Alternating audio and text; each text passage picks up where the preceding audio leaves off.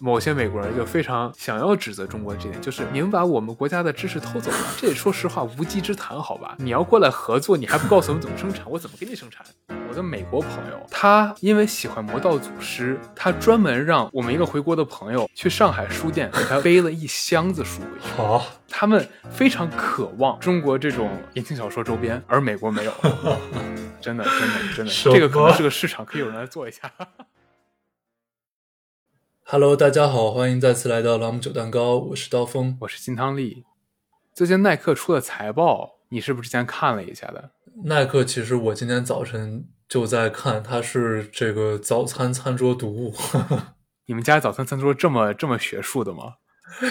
没有，这就是我自己一边吃馒头一边在看这个东西。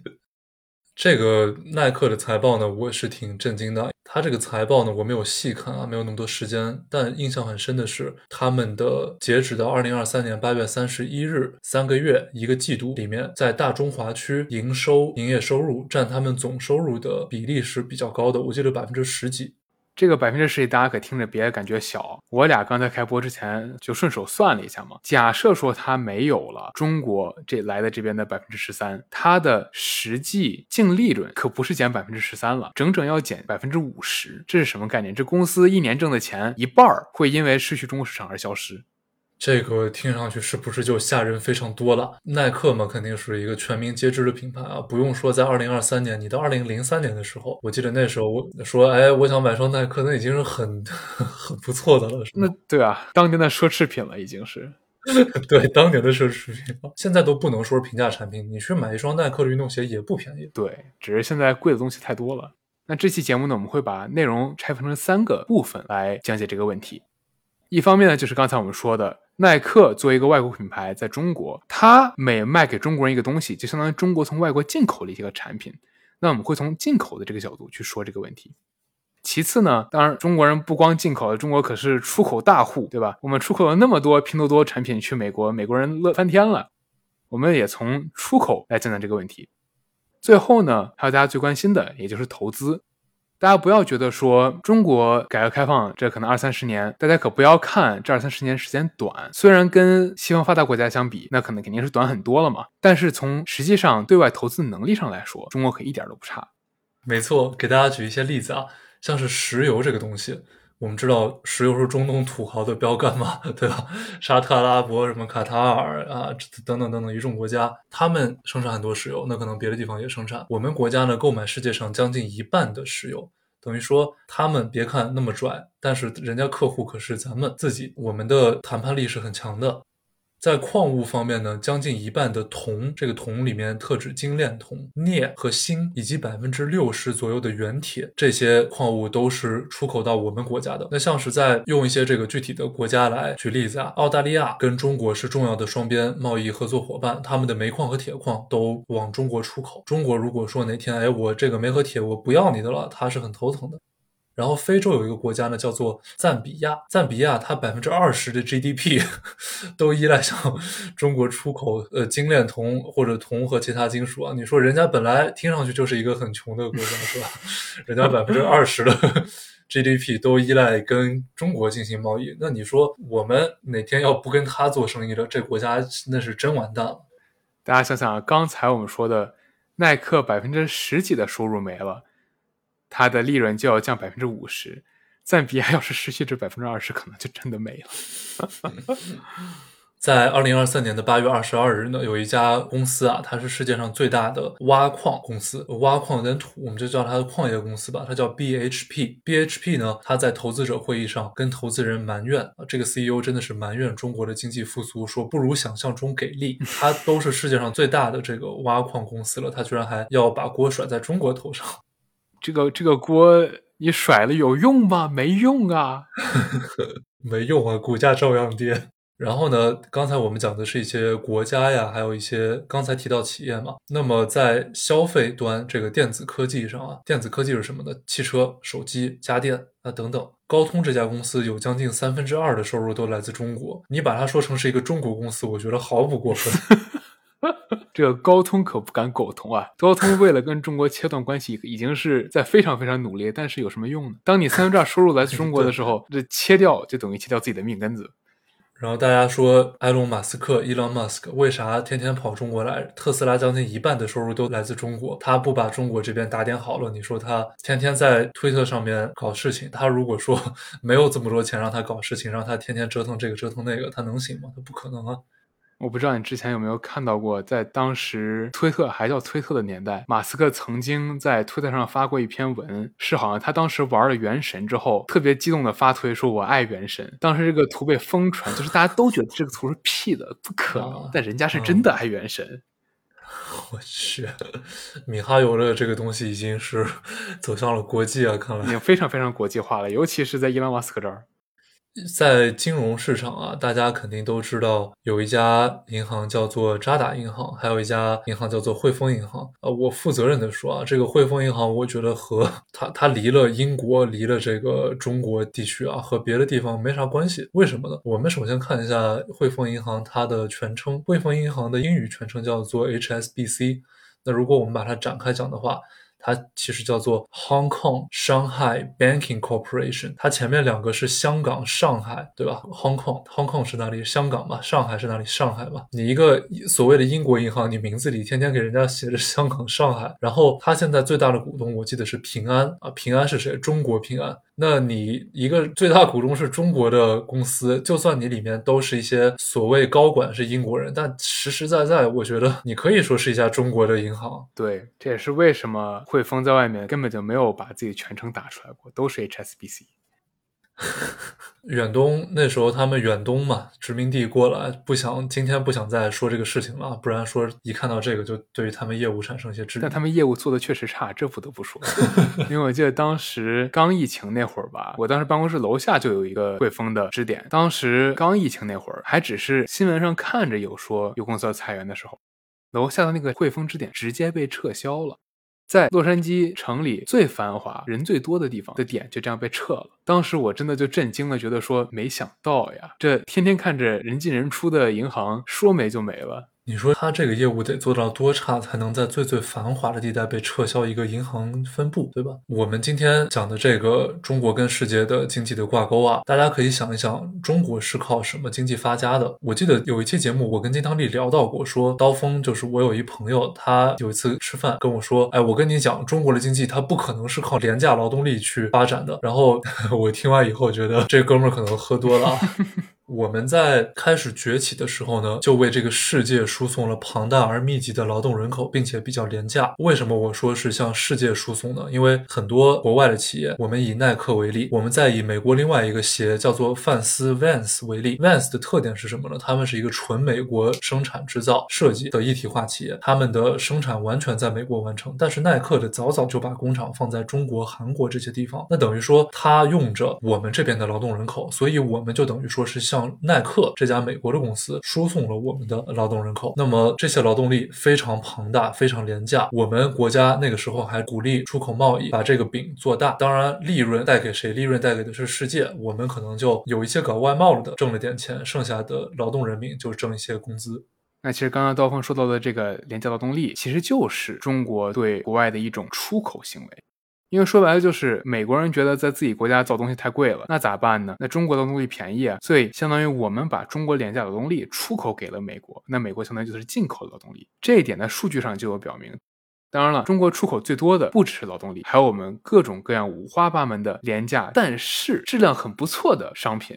义乌这么有名，为什么呢？那它不就是做小商品出名的吗？根据数据表明啊，光是中国和美国之间的贸易量就已经从一九八零年的五十亿美金，到了一八年已经到了六千六百亿美金。这已经不是说 涨了多少的问题了，这是翻了上百倍了已经。那这些贸易以及出口的增长，它不仅仅是代表说，哎，我们在八十年代天天出口原油、出口金属、出口贵金属。而是我们从出口一些可能在整个价值链里最便宜的原材料，转变成了我们现在出口一些更加有价值的东西。那这个转变其实就是我们的产业升级。我们从一开始只是单纯的在开采自然资源，然后出口这些自然资源，到我们有了一个可持续的与世界贸易的这种贸易体系，来使我们可以把我们的廉价劳动力出口国外的这个过程。在这个过程中，造就了像今天的很多的工业城市，以及包括像深圳这样的贸易特区，都是因为我们在与世界贸易的过程中可以完成这样一个角色。那为了完成这样的角色，比如说深圳，为什么深圳强呢？就是当年我忘了是哪位领导人吧，但是真的，我觉得这个非常非常的高明啊。把深圳列为了特殊行政区，使得外国友商可以把货物进口到深圳进行加工再出口的这个过程，首先不要税了，其次非常非常的方便，这直接导致了很多外国友商非常非常愿意在深圳大湾区地区去做很多的生产工作，而这个生产工作里面一大部分是生产完的半成品的组装，比如说苹果手机，苹果手机里面的这些元器件啊，其实大多数都不是中国产。有中国产的部分，但大多数最有价值的，比如说芯片，那是美国人自己的。很多一些别的除了芯片之外的元器件是日本进口的，像苹果手机的那个玻璃，我记得也是个美国公司。但是呢，最后这些东西都被运到了中国进行组装。为什么呢？因为组装这个东西，至少到今天为止还是不能机器完成。那怎么办呢？人呗。那哪儿人力最便宜啊？是吧？那起码在过去的很多年里边，大家都知道中国是世界的制造中心，很多东西都是。我们在国外甚至旅游，然后一翻这个衣服里面，对吧？是 Made in China。大家说，哎，我跑国外怎么还满意中国的东西？但其实这恰恰说明了国家它的制造业生产力是非常强大、非常发达，并且质量也是越来越好。不然的话，你说大家也不会接受去每个人都穿这个 Made in China。在中国这么些年为外国人代工的过程中，我们也是发展出了很多自己的工业能力。这就是为什么今天我们不光可以给别人代工、传机、做一些人力流水线工作，我们也有了自己的质量非常好，并且比国外竞争者价格低非常多的工业制品，一些高科技产品。当然，到了现在，也有一些我愿意称之为廉价高级技工的这种现象。对吧？因为说实话，马斯克这个人之前被很多美国人抨击的一点是他非常非常提倡从外国进口高级劳动力，比如说从印度进工程师，他也不一定非进口，他可以直接把一个研发中心放在印度，反正写出来代码都是英语，你是中国人写的、印度人写的、你是非洲人写的都不重要，电脑看得懂就行了啊。而中国在现在这个年代，说实话，像我们这样的不贵、肯干活、能干好活、能吃苦的高级技工挺多的。在整个贸易流程中啊，劳动力当然是很重要的一方面了。我们在生产制造环节上面，现在可能更多的是一些互联网的东西，但早年间，比如说八九十年代，甚至两千年初，互联网还没有那么兴起，起码在中国，甚至世界上没有那么那么兴起的时候，那兴起可能也只是个两千年的互联网泡沫。这个时候呢，大量的东西都是一些零部件，或者说是家用的也好，这种比较看得见摸得着的东西。那这个时候呢，我们的人作为生产力，比如说是在深圳这样的沿海港口城市，帮助外国企业去加工制造，就可以把这些知识转移到人身上，人的脑子里，再通过这些人进入中国企业，或者说是下海自主创业，从而完成一个知识的转移。你说的这个其实就是知识转移嘛，knowledge transfer。这个其实也是中国在给外国代工这么多年中，可以说是数一数二排得上号的一个非常大的好处啊。不然你说中国怎么能够在二三十年间在技术上就能赶上，甚至在某些领域超越欧美国家？这光靠自己是一个绝对绝对不可能实现的事情。但这也是为什么某些美国人就非常想要指责中国的这点，就是你们把我们国家的知识偷走了。这也说实话无稽之谈，好吧？你要过来合作，你还不告诉我们怎么生产，我怎么给你生产？这个就有点搞笑了。以前我看到一些人说是，哎，美国指责中国，那说明是帝国主义的阴谋论嘛？我当时还想，哎，咱不是确实把人家技术搞过来了吗？后来我再一想，哎，就像金汤里说的一样，你不告诉我怎么生产，你还要我生产，这真是很奇怪了。所以说白了就是还是两边在扯皮，但是这个皮扯的，说实话，希望大家，尤其是我们的听众，都是明白人，听听就会觉得有点搞笑，实在有点搞笑。那在这里，我们还想给大家科普一个概念啊，就是在供应链以及生产中有一个很知名的概念，叫做 the smile curve 微笑曲线。这个曲线呢，不是告诉大家要笑着面对生活啊，是指如果大家想象一个 x y 轴，在 x 轴上是生产一个商品所需要的所有步骤，y 轴上是这个步骤可以给这个商品带来的额外价值，画成一条曲线，这条曲线会是一个弯弯的像微笑的形状。这曲线上有什么呢？从左到右给大家数啊。最左边，在你啥都没有，还不知道这产品长什么样的时候，首先得研发，对不对？我得先研究出来这产品应该是什么东西。其次呢，我还需要给我的这个品牌打上一个招牌，我得有我自己的品牌力。那我怎么得到的品牌力呢？一个好的产品不能没有设计，对吧？那我肯定希望看到的一个网页是精美的，是符合审美的。虽然椰树椰汁也很棒啊，我没有说它不棒，但是如果大家生活中处处是椰树审美，那可能在二零二三年的时候有一点吃不消。那在设计之后是什么？在我们把一个产品研发好了，给了它一个 logo，给它设计好样子之后，不就要生产了吗？而生产反而是整个价值链中价值最低的一环，因为为什么耐克以及众多欧美公司可以来中国开厂，就是因为生产是一个可以被替换掉的环节。你在中国产，在美国产，在印度产，你在南极产，你让企鹅们排排队给你当工人，只要他能干这活，他也能产出来。所以说，因为它的可替代性高，所以它的价值反而是最低的。再往右是什么呢？分销，像分销其实就很难了。倒不是说这东西技术有多难，而是你不是当地人，你很难掌握当地的渠道。那当地人因为掌握当地渠道，他就可以坐地起价呀，对吧？以前小时候看故事说地头蛇，地头蛇，但为什么还能是个地头蛇呢？那就是因为他掌握的渠道是有价值的。在渠道之上的价值，那就是一些更加贴近销售的东西，比如说营销，比如说销售，比如说客服，因为这些环节都需要大量的本地知识，以及很多的行业内的一些可以叫做 best practice 的一些经验之谈，你很难去找东西代替它。你在本地市场可以代替它，但你不可能说你让一个非洲难民去给美国比弗利娇妻当客服，你都不知道人家用的化妆品什么牌子，你怎么当客服？所以说，在这个曲线里，中国刚进入的时候是在生产这个环节，但我们要做什么？我们要做就是努力的爬上这个曲线靠左的方向，其中就包括设计、品牌和研发。其中研发的价值是最高的，这也是为什么我国非常非常大力发展科研，因为它的价值确实就摆在那儿了。只有当我们自己研发了东西、我们设计的东西、我们树立的品牌走向世界的时候，这个时候我们对于世界经济的一个切入的深度啊，会比现在要更加深刻。什么意思呢？比如说前一段时间大家可能看到一些新闻，就是苹果公司、呃富士康等等这种世界的大企业，当然富士康是我国的大企业啊，这个思想一定要有。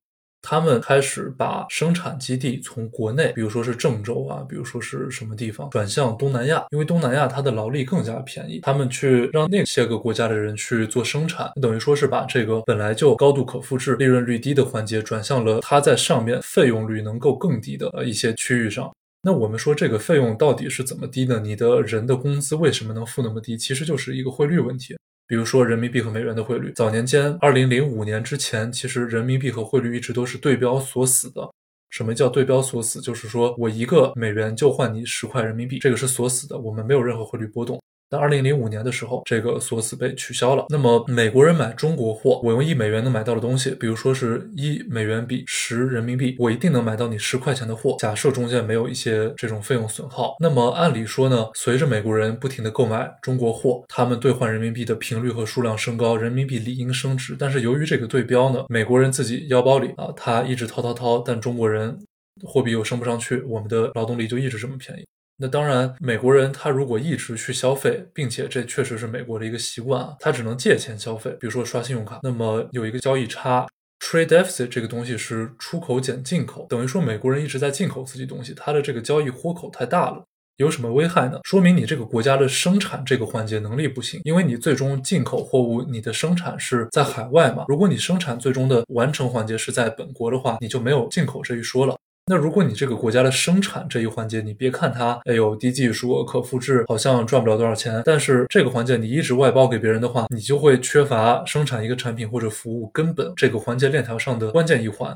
先别管它费用和利润高低，它是关键的一环。那么本土和投资和金融体系也不往生产这个方面走，什么生产都依赖国外。慢慢慢慢的，我们知道很多产品从实验室走到生产基地，还是需要一定的技术和头脑的。你如果把这部分知识全都输送到国外，对于国家的经济状态和行业的一些良性发展是比较危险的。当然，我们这个是简化来讲啊。就像刀锋说的一样，虽然说它的额外增加值可能是最低的，但是生产这个活儿，至少一部分高端生产，它真不是个简单活儿。你说为什么台积电能称霸芯片制造这么多年？台湾省相比于大陆那么小个地方，即便它经济开始发展早了很多年，但是为什么依旧是到今天为止还是台积电掌控了芯片制造的这个壁垒？那如果它真的这么容易，国内的芯片生产商应该早就可以复刻台积电的技术了呀。但很明显，就是它真的不是那么简单的一个事儿。那假设说美国常年把这些不管高端生产、低端生产全部外包给中国，那中国通过这么多年的对生产的研究以及研发到生产之间效率的提升，我们的研发速度很有可能也会比美国快非常多。而当美国失去了对生产的技术力的时候，它很多想法是无法落地的。所以说，这个微笑曲线它是一条曲线，它不是一个断点连线，就是因为你缺乏了其中任何一环，你的生产都无法完成，你的产品都无法落地。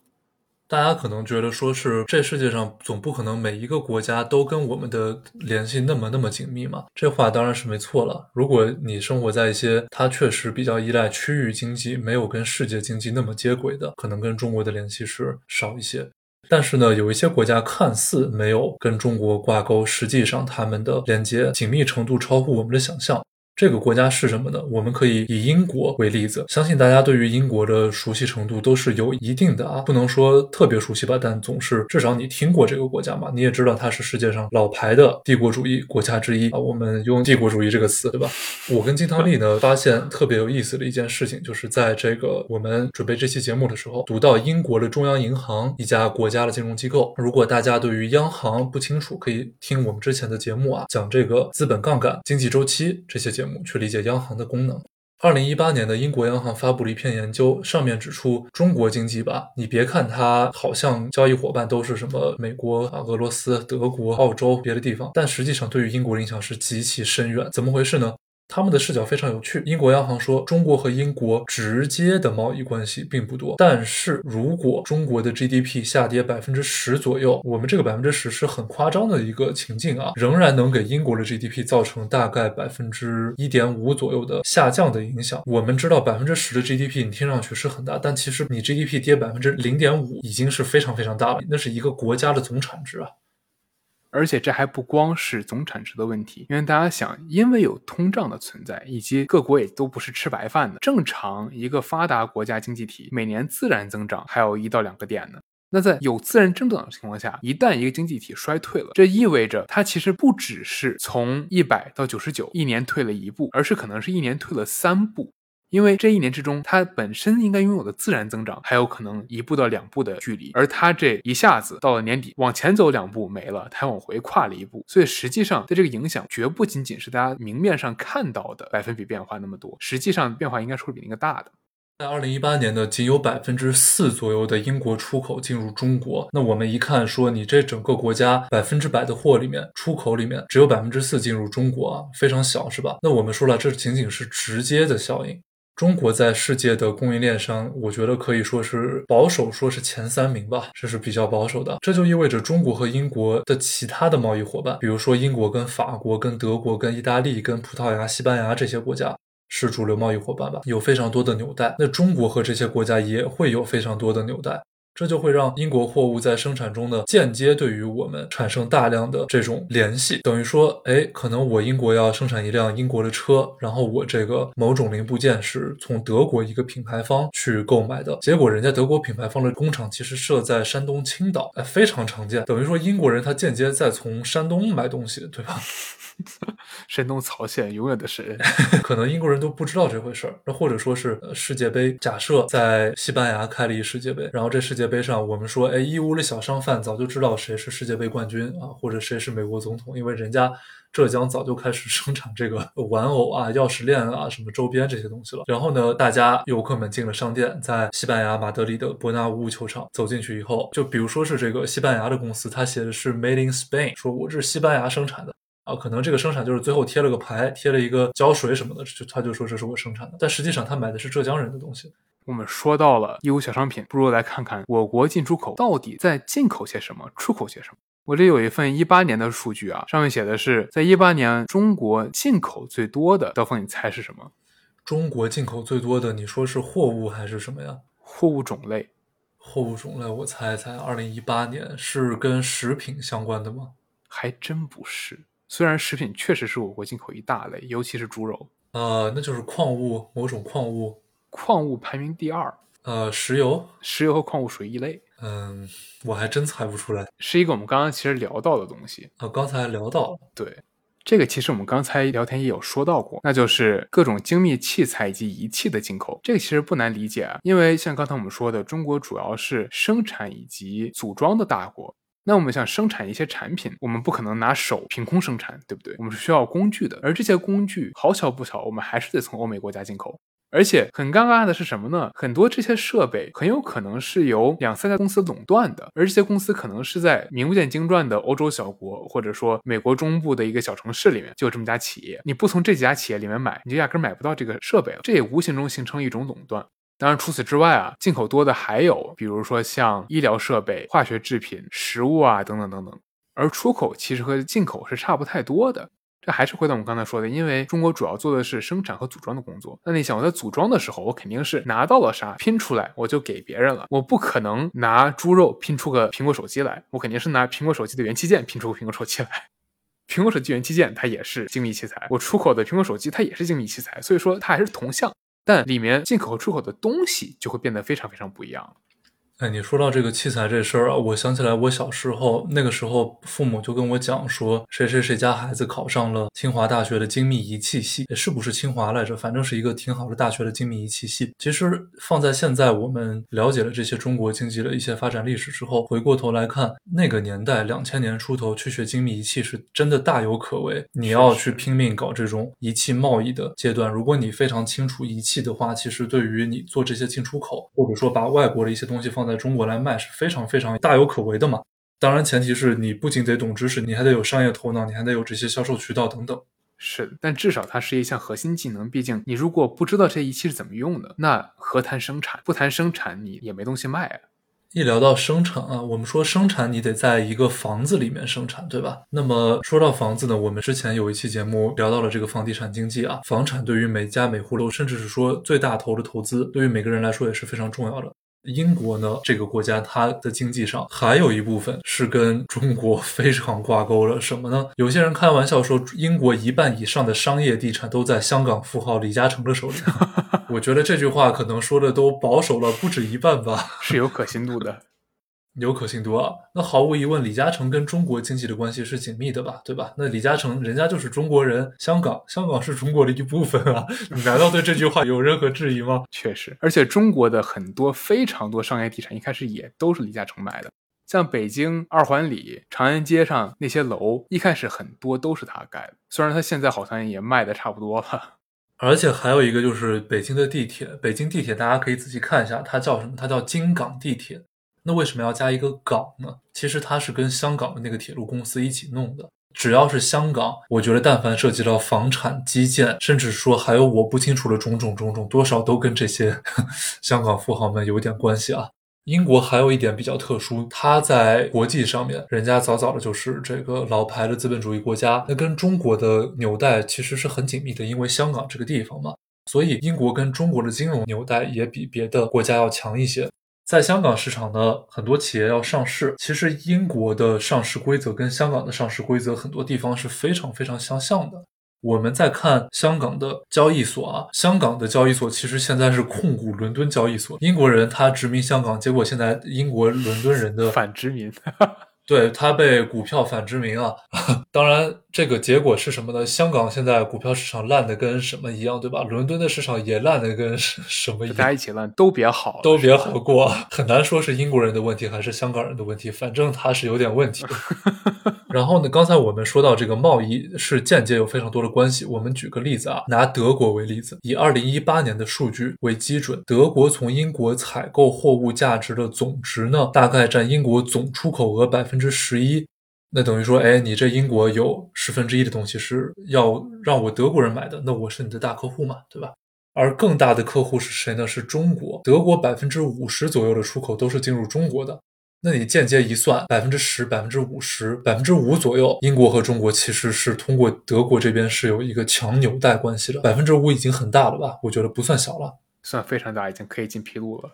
是二零二二年、二零二三年，我们看到很多消息说，哎，大企业们都在跟中国脱钩。我们刚才也讲到了啊，尤其是供应链上面，这对于中国来讲肯定不是件好事。但是对于那些间接或者直接依赖中国供应链的世界经济体来说，它其实不一定是件坏事。我们特别喜欢说一句什么话呢？为了集体，你要牺牲个人啊。那么供应链这个事情，大家可以想一想，它也许也是适用的。那么在未来，金汤力其实刚才已经提到了一些这个事情。我们逐渐从一个廉价的人工成本制造，转向有一定科技含量的工业制品，再慢慢转向一些高科技的商品。这个时候，我们要做的是品牌、是设计、是研发。我们不能仅仅在依赖于一些资源或者说人力成本，这样的发展是不可持续的。但说实话，你没有觉得这几年在大家更加注意这些高价值的商业过程中的时候，我们确实有看到很多很高质量的产品也好，服务也好，东西出现。就比如说《原神 》，不得不说，《原神》对美国人洗脑非常非常管用。原神这东西我还真没玩过，我我特别好奇，它怎么就这么大魅力呢？就打个比方，我现在住在洛杉矶这个市中心还比较繁华的地方，边上呢是小东京，是相当于日本人比较多的聚集区。他会卖什么呢？就会卖很多手办、游戏周边。以前呢，那肯定就是日本人的东西，日本人玩，对吧？当然美国人也跟着一起玩。但现在你知道有什么变化？每家店里不出现原神，那是对他自己商业模式的不尊敬，已经被原神血洗了，真的不夸张。但我觉得有一点，可能还是在未来做类似文化出口的时候，我们还会遇到很大的问题，就是我们现在为什么原神能这么成功？游戏好玩，以及它游戏做的精美，当然这都是必不可分的。但还有一个很大的原因是，原神作为一款二次元手游，它是借助了整个二次元产业在国际市场的流通性完成的这个事情。你如果说它不是这个游戏，你如果把它换成任何其他的中国任何其他中国民族色彩更重的东西，那可能就不会卖得这么好，因为它没有办法利用在世界范围内已经形成影响力的一些产业。这就是为什么一些其他的文化输出没有这么的成功。那就是因为很多纯本土、纯中国的文化输出，在世界范围内没有一个可以寄生的东西，而二次元不一样，遍地都有。你一说到文化输出这个东西啊，或者说是货物、服务、任何产品的输出，我感觉介质真的非常重要。米哈游、原神，它这个介质是一个传播性非常强的东西，是啥？就是游戏嘛。那还有什么传播性非常强的？其实媒体类的东西，比如说视频啊，比如说剧集啊，比如说书啊，我们之前节目里应该是有提到过。其实中国的那些什么言情小说、武侠小说，就大家觉得很 low 的网络文学啊，在国外是非常有市场的。这个市场我记得已经是按十亿美金为单位去计算的了，绝对不止，不止。跟你说个特别搞笑的事情，我不知道具体多少，但是我身边的案例啊，我的美国朋友，他因为喜欢魔道祖师，他专门让我。我们一个回国的朋友去上海书店给他背了一箱子书回去。好，对，到这个程度，就是他们非常渴望中国这种言情小说周边，而美国没有。真的，真的，真的，真的，这个可能是个市场，可以有人来做一下。哎，这那个朗姆酒蛋糕啊，我们下一步就考虑 搞一下这个东西。知道这个事情的时候，真的惊呆了啊！我想言情小说，哎，有人把它翻译成包括武侠玄幻。那些就是爽文嘛，说白了，爽文有些人把他们专门翻译成各个语言哈，放在一些网站上供其他国家的朋友们来阅读。哎，我觉得这个这个生意是挺有意思的。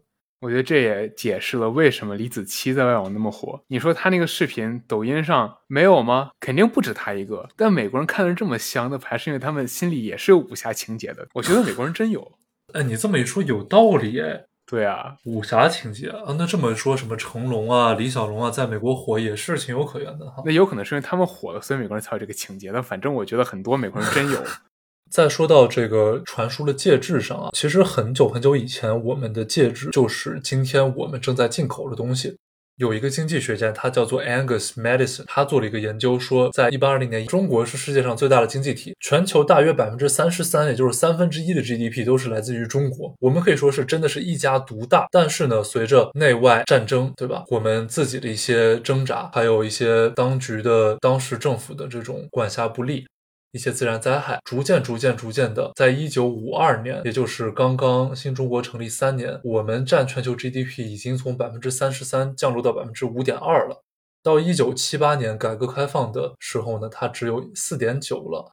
呃，其实是说，也许我们在十九世纪是给各个国家出口各种东西，比如说丝绸啊，比如说是我们的一些货物啊。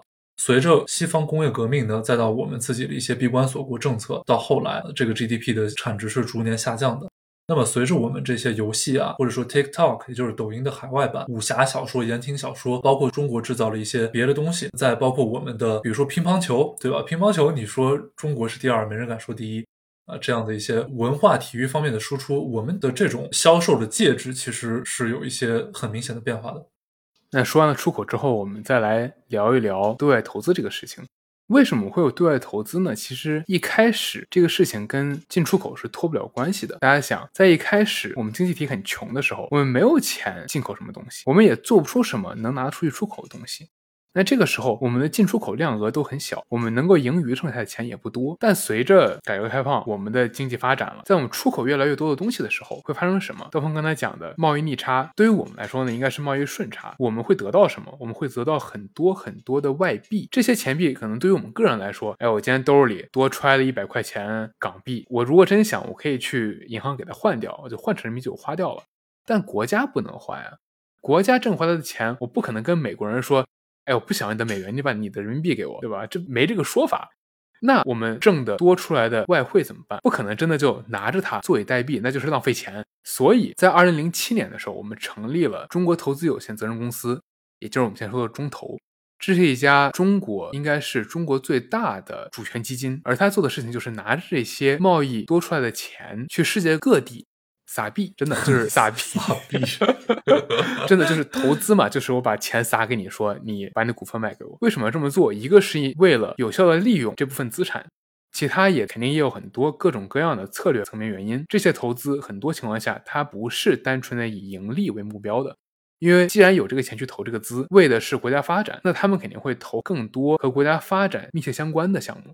但除了中投之外，像很多的民间企业也会挣到很多的外汇，因为他们在出口，他们出口剩下的钱也会剩在自己的账上没用。那怎么办呢？你公司你确实你也可以换掉，但当你挣了几个亿美金的时候，你找谁说随随便给我换个几个亿美金回来，这很难。而当你有足够多的钱，并且机会来的时候，会发生什么？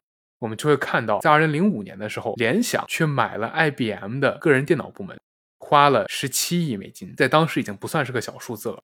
而且 IBM 大家要知道是做商业电脑起家的，而他的个人电脑部门也是大家应该会经常会有见到的那个 ThinkPad，那个黑黑很丑，但是贼耐摔的那个办公电脑，大家以前去上班都是这个嘛，对吧？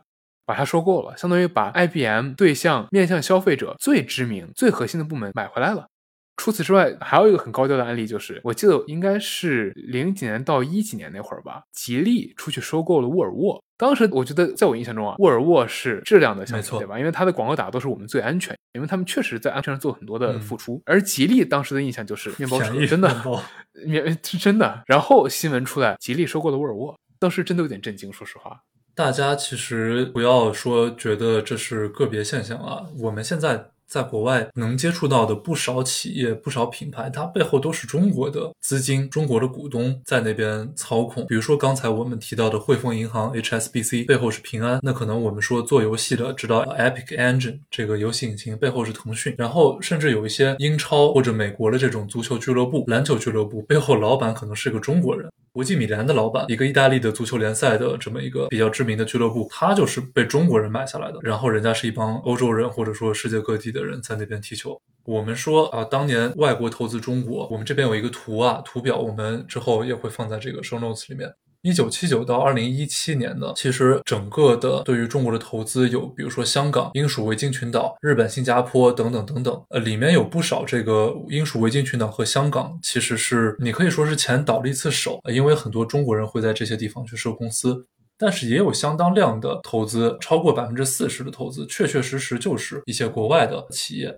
往中国去投那这个时候呢，我们投资国外，我们被投资都是一个知识、技术一个置换的过程。那我们的发展其实是能够越来越好的。其实今天我们讲的这些，还完全无法足以概括中国经济发展对世界其他国家的影响。它的影响之深之远，以及形式多种多样，绝对不是我们一期节目能够讲得完的。如果有朋友感兴趣呢，欢迎来加我们的听友群，以及跟我们去探讨。我们这里有很多相关的资料，有很多甚至包括是一些权威机构、政府或者说世界银行所提供的一些研究报告，可以跟大家一起来分享。